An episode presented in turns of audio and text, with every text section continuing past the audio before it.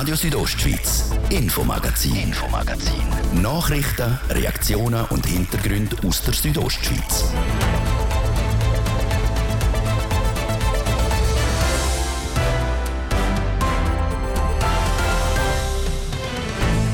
Weniger Unfälle mit Personenschaden, dafür mehr Unfälle mit Sachschaden. Die Kantonspolizei Graubünden hat heute ihre Verkehrsunfallstatistik vom letzten Jahr präsentiert.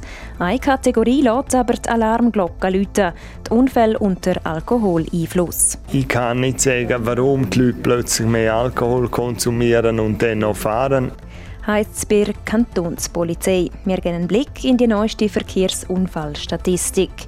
Denn Schweizer Seniorinnen und Senioren klagen am Europäischen Gerichtshof für Menschenrechte gegen die Schweiz. Es geht um die Frage, inwiefern ein Staat verpflichtet ist, mehr für den Klimaschutz zu machen, um die Bevölkerung zu schützen. Der Klimawandel ist eine Tatsache. Es ist auch eine Tatsache, dass es in Zukunft vermehrt Hitzewellen geben wird. Und das ist eigentlich die Ursache oder der Grund, wieso Klimaseniorinnen klagen sagt der Geschäftsleiter von Prosenectute Graubünden. Wir haben mit ihm über die Klage der Klimaseniorinnen geredet. Das ist das Infomagazin bei Radio Südostschweiz. Im Studio ist Seraina Zinsli. Einen guten Abend. Auf dem Fußgängerstreifen aufs Handy schauen, beim Autofahren mal kurz nicht aufpassen oder ein bisschen zu fest aufs Gas drücken. Ein Unfall ist schnell passiert. Im Kanton Graubünden hat es im letzten Jahr etwa 2300 Verkehrsunfälle gegeben. Das zeigt die aktuelle Statistik vom Kanton Graubünden. Karina Melcher fasst zusammen. 2327 Verkehrsunfälle hat es letztes Jahr in Graubünden gegeben. Das sind gleich viel wie im Vorjahr oder zum ganz genau sein, zwei weniger. Wenn man mit einberechnet, dass letztes Jahr auf der Bündner Straße rund 1200 Fahrzeuge mehr unterwegs sind, sind das positive Zahlen, wie die Verantwortlichen der Kantonspolizei Graubünden heute in der Medienkonferenz gesagt haben. Weniger gut sind aber die Zahlen der TÜV-Unfälle. Insgesamt 189 Unfälle hat es gegeben. Das sind 36 mehr als im Jahr vorher. Darum hat die Kantonspolizei Graubünden eine neue Präventionskampagne gestartet. Bei der Chef der Verkehrspolizei, der Alois Gandinas, sagt. Wir sehen hier die Problematik, darum haben wir auch unsere Präventionskampagne gestartet, damit wenn wir wirklich Motorradlenkende sensibilisieren, zum aufmerksam sein auf der Straße und auch Tempo anpassen. Nicht nur bei den TÜV hat es einen Anstieg gegeben. Auch in der Kategorie, wo gar nicht dürft mit einem Fahrzeug unterwegs sein. Im Fachjargon heißt das Fiat, also Fahren in angetrunkenem Zustand, hat es mehr Unfälle gegeben. 118 Verkehrsunfälle sind unter Alkoholeinfluss passiert. Im 2021 sind es noch 93 gewesen. Und das nicht nur in Graubünden. Auch im Kanton Glarus hat es letztes Jahr deutlich mehr Umfälle gegeben, wo Alkohol im Spiel war. Über die Gründe dieser hohen Zahlen tappen wir im Dunkeln, wie der Alois Gandinas sagt. Das wäre reine Hypothese, die ich aufstellen müsste. Ich kann nicht sagen, warum die Leute plötzlich mehr Alkohol konsumieren und dann noch fahren. Wir werden aber sicher repressiv tätig werden. Neben dem Einfluss von Alkohol oder Medikamenten sind Müdigkeit, schnelles Fahren und nicht aufmerksam sein die Hauptgründe von Verkehrsunfällen. Gut aufpassen muss man aber nicht nur, wenn man selber im Auto sitzt, sondern auch, wenn man zu Fuß unterwegs ist. Dort sehe ich unter anderem das Problem, dass Fußgänger häufig auf ihr Handy schauen, statt auf den Verkehr. Eigentlich ist es generell bekannt, dass die Handys eine Gefahr sind, wenn man mit denen unterwegs ist. Mehr als sagen, dass man das nicht sollte, können wir auch nicht. Weiterer Punkt ist, dass man aber auch schauen sollte, dass die Kleidung angemessen ist, dass man nicht dunkel gekleidet ist in, bei, bei schlechtem Wetter und alles, sondern dass man sichtbar ist auf der Straße. Vor allem am späteren Nachmittag soll man aufmerksam sein auf der Straße. Die meisten Unfälle passieren nämlich am Nachmittag zwischen 4 und 6, wenn die Leute nach dem Feierabend auf dem Heimweg sind. Am meisten Verkehrsunfälle hat es im letzten Jahr in den beiden Regionen Blessur und Albula gegeben.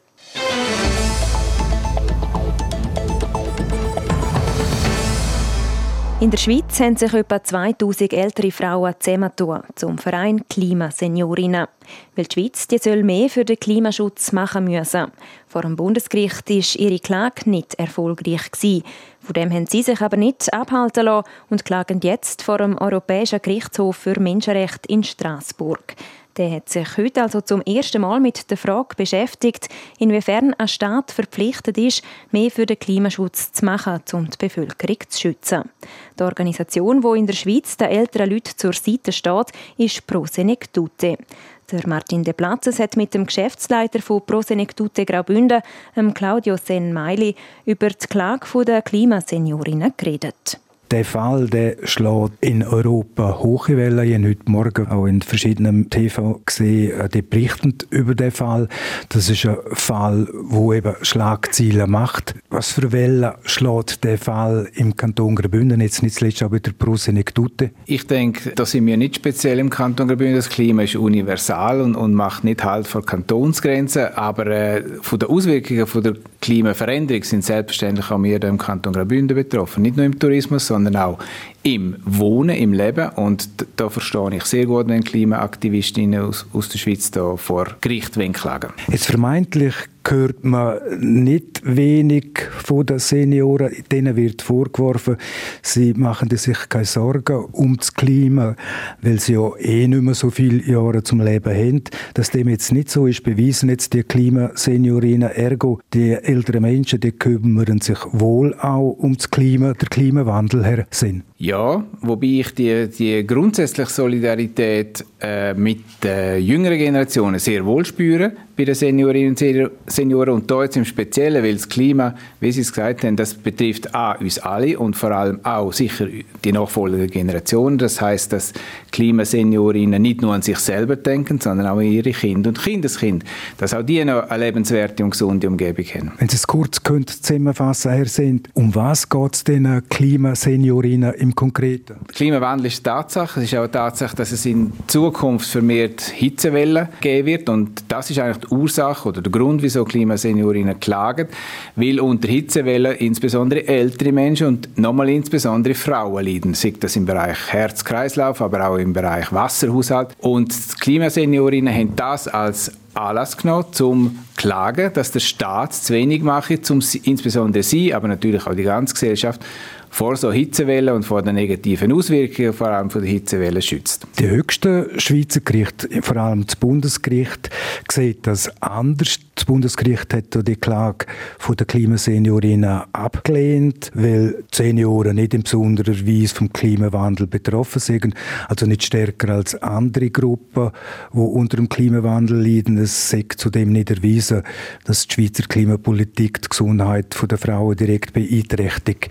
Dem widersprechen Sie? Gut, ich bin nicht Mediziner ich bin nicht Jurist. Ich sehe einfach Zahlen, dass äh, ältere Menschen wirklich mehr unter der Hitze leiden, bis zu hin zum Tod. Und insofern finde ich das richtig, dass jetzt halt, wenn es das Schweizer Gericht nicht einmal nicht feststellen, mal ein europäisches Gericht wird sich darum kümmern und das wird je nachdem, je nach Urteil, sicher auch dann Konsequenzen für die Schweiz haben. Jetzt Prosenectute tut in der Schweiz schon seit über 100 Jahren ältere Menschen beraten, vor allem auch wenn es um Finanzen geht, aber auch Gesundheitsthemen. Kommen zu Ihnen auch Leute, die sich Sorgen machen um das Klima beziehungsweise um äh, das Überleben in Anführungs- und Schlusszeichen in diesen Hitzeperioden? Ja, eher weniger. Ich denke, die Leute kommen zu uns zum Beratung in Anspruch nehmen, da geht es eher um persönliche Probleme, aber es ist klar, so im Gespräch hört man dann schon, dass, was sie sonst noch alles bewegt oder auch blockt und stört und da kann das Klima, respektive eben die Hitze im Sommer, durchaus ein Thema sein, dass man dann im besten Fall aufgefordert wird, daheim zu bleiben aber nicht wirklich etwas dagegen kann unternehmen. Und da sind wir als Prosenektute Graubünden natürlich auch jetzt nicht unbedingt die erste Organisation, die kann A, das Klima ändern und B, grosse Massnahmen rausgeben. Aber Prosenektute Schweiz nimmt jedes Jahr, wenn es auf den Sommer zugeht, das Thema auf und gibt auch gewisse Ratschläge, wie sich ältere Personen können möglichst gesundheitsschonend verhalten Die Klage der Klimaseniorin vor dem Gerichtshof, vor dem Europäischen Gerichtshof für Menschenrechte, die zeigt nicht nur, dass sich die Seniorinnen und auch Senioren sich große Sorgen machen um das Klima. Die klagend gegen ein Land, konkret gegen die Schweiz. Das heißt, Seniorinnen sind auch besonders mutig da, gegen ihr Land zu klagen, der Schweiz. Ja, das sehe ich so. Ich finde es sehr bewundernswert, dass die Seniorinnen, jetzt in dem Fall Seniorinnen, ähm, den Mut aufbringen und auch den, den, den Aufwand. Es braucht ja einiges, bis man dann vor dem Gerichtshof in, in Straßburg kann erscheinen kann finde ich sehr bewundernswert und auch mutig und ich bin gespannt, was, was für ein Resultat nachher rauskommt. Und da müssen wir halt leider noch ein bisschen warten. Das Urteil sollte Ende April kommen. Was meinen Sie, Herr Sinn? Das ist jetzt eine hypothetische Frage. Auf welche Seite gibt es? Ich weiß, dass in Holland eine ähnliche Klage auf nationaler Ebene angenommen worden ist und Holland als Land jetzt hier reagieren muss. Man könnte sagen, der Europäische Gerichtshof ist nicht so weit weg von Holland. Vielleicht geht es auch in diese Richtung. Ich würde das persönlich begrüßen, weil ich denke, wir müssen alles machen, um unser Klima, unsere Zukunft für uns, aber auch für unsere Kinder äh, möglichst gut zu schützen und somit auch das Überleben garantieren sagt der Claudio Senmeili, der Geschäftsleiter für Prosenectute Graubünden. Heute ist die Anhörung vor dem Europäischen Gerichtshof für Menschenrechte. Das Urteil das wird wahrscheinlich in der zweiten Aprilhälfte erwartet.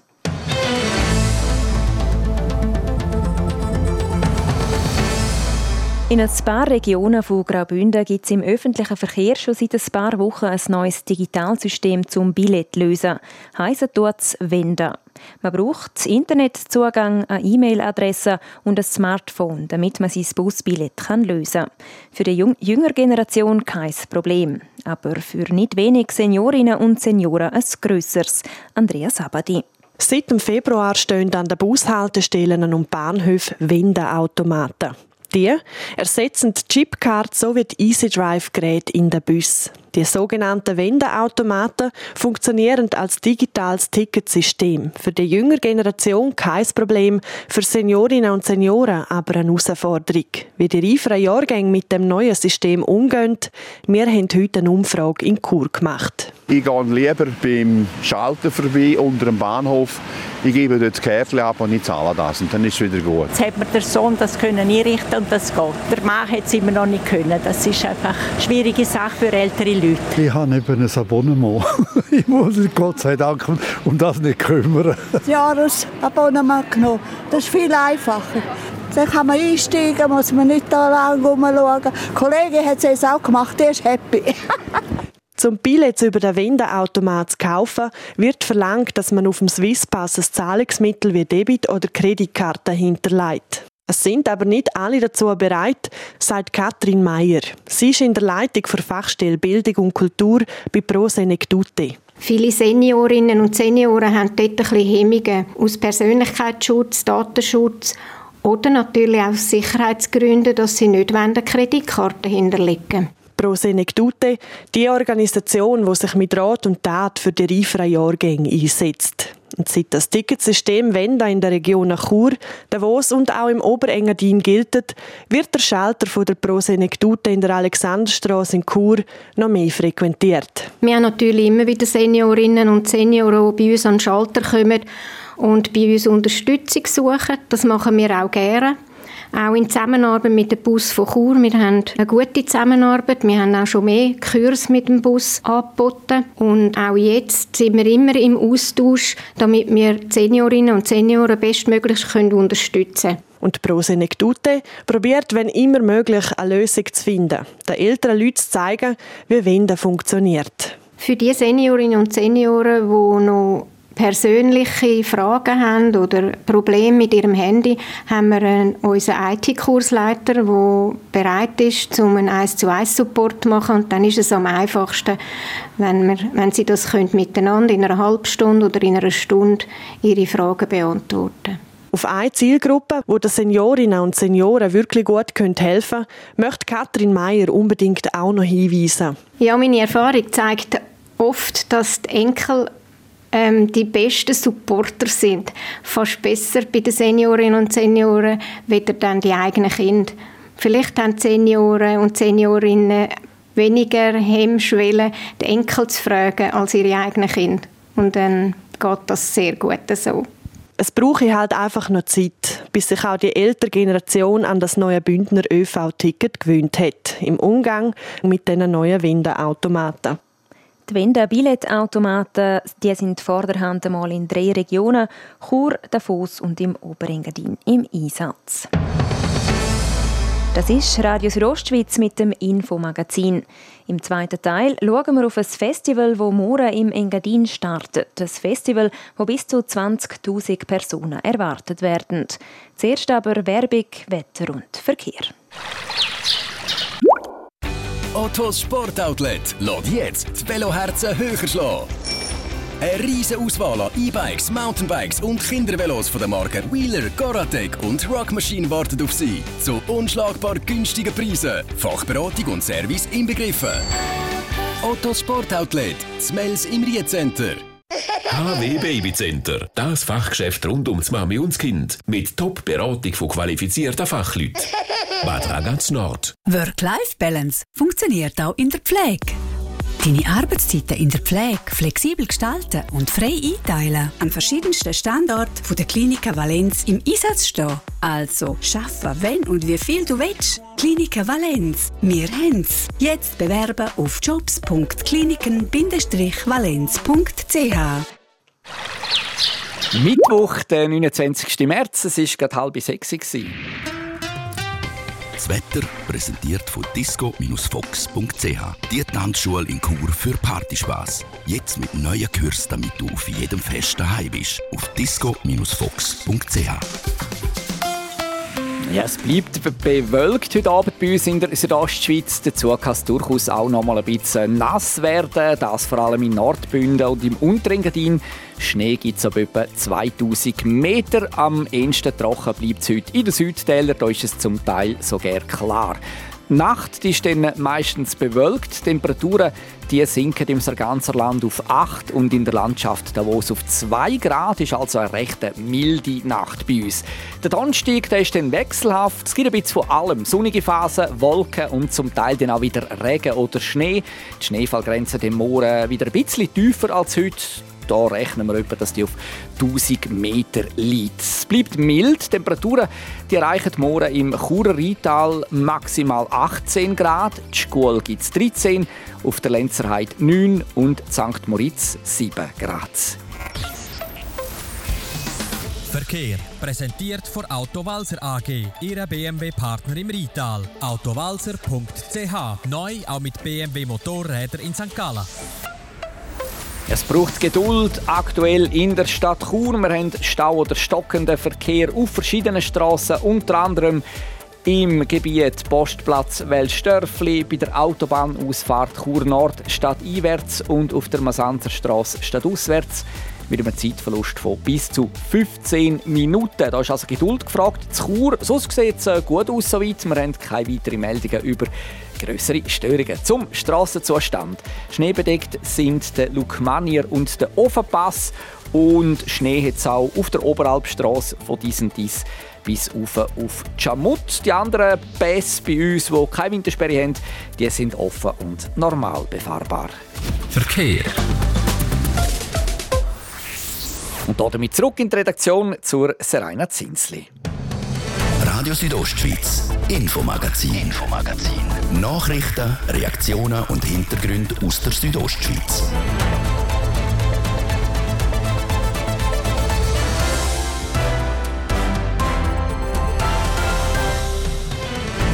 Ab morgen steht das Skigebiet Corviglia im Zeichen der Technomusik.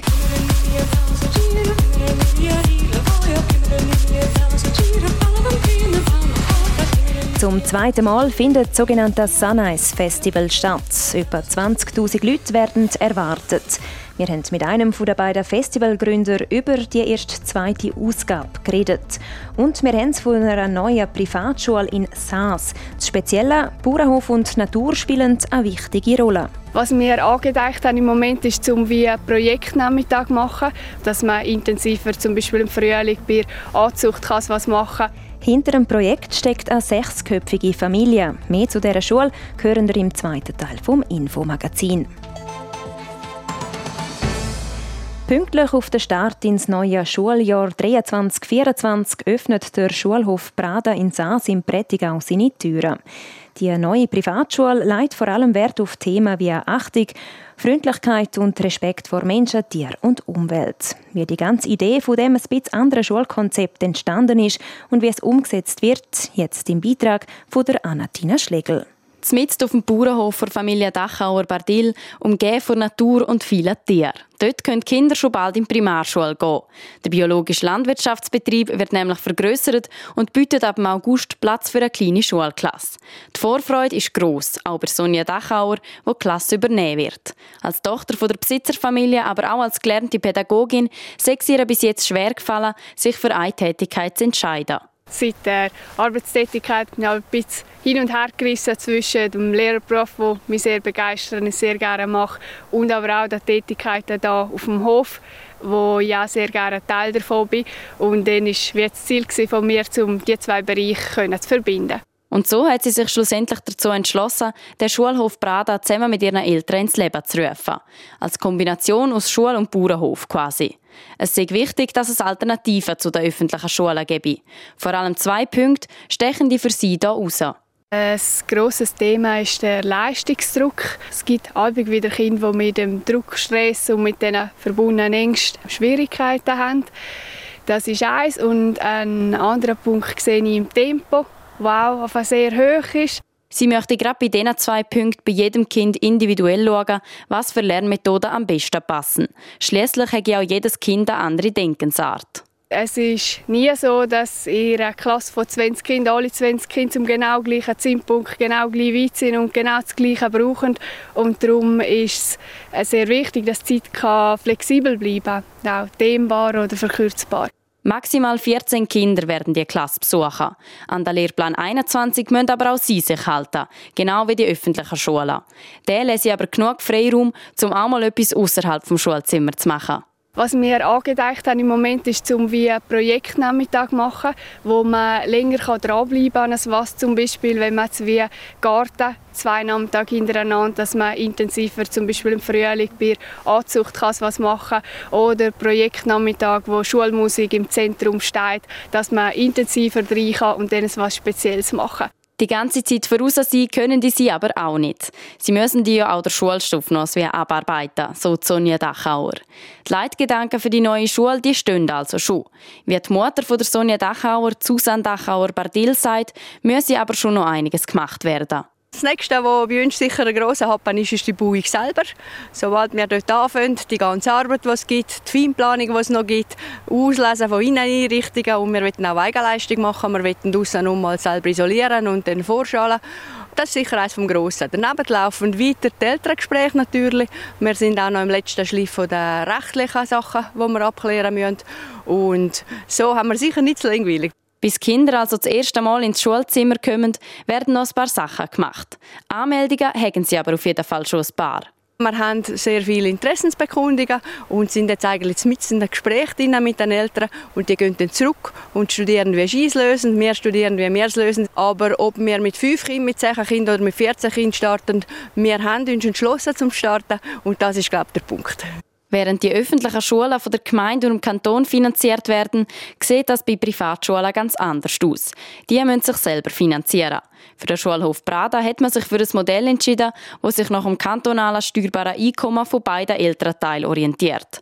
Bei einem steuerbaren Einkommen von 50.000 Franken müssten die Eltern für ein Kind pro Monat 960 Franken zahlen. Bei einem steuerbaren Einkommen von 90.000 Franken wären es dann schon 1.500 Franken. Das ist der Beitrag von Anatina Schlegel. Die Bilder zum Beitrag gibt es heute Abend auf TV Südostschweiz ab der 6.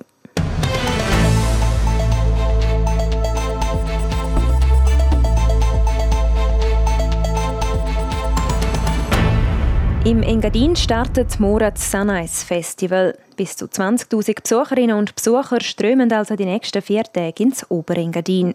Damit bewegt sich Sunrise in der Grössenordnung vom Open Air Lumnezia. Das ist aber nicht der einzige Punkt, wo die beiden Festivals verbindet. Sunrise ist nämlich kein klassisches Open Air, sondern ein Lifestyle-Musikfestival. Manuela Meuli hat vom Gründer und Geschäftsführer Loris Moser wissen, was man sich darunter vorstellen muss. Wir sind sehr ein ästhetisch, sehr ein schönes Festival. Also wir werden oft als Coachella der Berge genannt. Und ähm, die Experience Festivals ist so eine neue ähm, eine neue Richtung von Festivals, die sich damals beim Coachella in den, USA etabliert hat, ähm, in Europa mit dem Tomorrowland sehr, sehr bekannt worden ist. Und die Experience Festivals, die dann im Vergleich zu den klassischen, einfachen Open Airs am Gast halt viel, viel mehr anbieten, es äh, viel umfassenderes Erlebnis bieten. Ähm, und mein Ziel ist dabei auch mit dem Sunrise eben so ein Experience Festival auf beide stellen und mein Ziel ist eigentlich, dass der Gast nach den vier Tagen heimgehen kann und immer noch nicht alles gesehen hat, was man am Sunrise entdecken kann. Wie viel Geld effektiv muss für das Sunrise Festival in die Hand genommen werden? die öffentliche Hand, sprich ähm, Gemeinde St. Moritz an sich, der Kanton Graubünden, Engadin St. Moritz Tourismus, natürlich auch die Bergbahnen im, in St. Moritz, aber auch alle Nachbargemeinden, die da ähm, fleissig mithelfen, um die Finanzierung von dem Festival können, können zu sichern. Weil ähm, es ist doch ein Haufen Geld, das da fließen tut. Ähm, also das Budget ist hoch siebenstellig. Also mehr als zwei Millionen. Kann man etwas sagen über die Beträge, die man vor Gemeinde und vom Kanton kriegt? Über die Höhe von diesen Beträgen? Darf ich leider nicht sagen. Das ähm, sind ähm, sechsstellige Summen, die da teilweise fließen. Was gibt denn das Festival der Region auch wieder zurück? Was hat es für eine Bedeutung für den Kanton oder eben auch für Sengadin? Ich glaube, Sengadin und vor allem St. Moritz haben erkannt, dass es mega wichtig ist, um sich zukünftige Jünger auszurichten. Weil das typische Klischee von St. Moritz für die, für die Reichen und Älteren, das, das hebt halt nicht mehr, das verstaubte Image, das, das kann man nicht mehr länger durchziehen, will man auch nicht mehr länger durchziehen. Und das gilt nicht nur für St. Moritz, das gilt für das ganze Oberengadin. Und da hat das Tal halt schon erkannt, dass mit einem Festival wie im Sunrise das ganze Image, die ganze Brand kann verjüngt werden, kann äh, aufpoliert werden, ein cooler und ein jüngeres Image kann bekommen. Natürlich bringen wir sehr, sehr viele Logiernächte in Engadin auf zum Saisonende, aber der Hauptpunkt ist definitiv, dass wir fähig sind, mit dem Sunrise, der Brand St. Moritz, der Brand Engadin können zu verjüngen, aufzupolieren und entsprechend, um da mitzuhelfen, um das Ziel auch zu erreichen und uns alle Gemeinden auch wirklich tatkräftig unterstützen. Das Sunrise Festival das startet also morgen in St. Moritz. Impressionen dazu finden ihr morgen ebenfalls auf unserem Südostschweiz Instagram-Kanal. Das wäre es für heute. Das Infomagazin gibt es vom Montag bis Freitag, jeden Abend ab dem Viertel ab 5 Uhr, hier bei Radio Südostschweiz. Auch jederzeit im Internet unter südostschweiz.ch Sendungen zum Nachlesen und auch als Podcast zum Abonnieren. Am Mikrofon war Seraina Zinsli. Danke fürs Interesse und einen schönen Abend. Radio Südostschweiz, Infomagazin, Infomagazin. Nachrichten, Reaktionen und Hintergründe aus der Südostschweiz.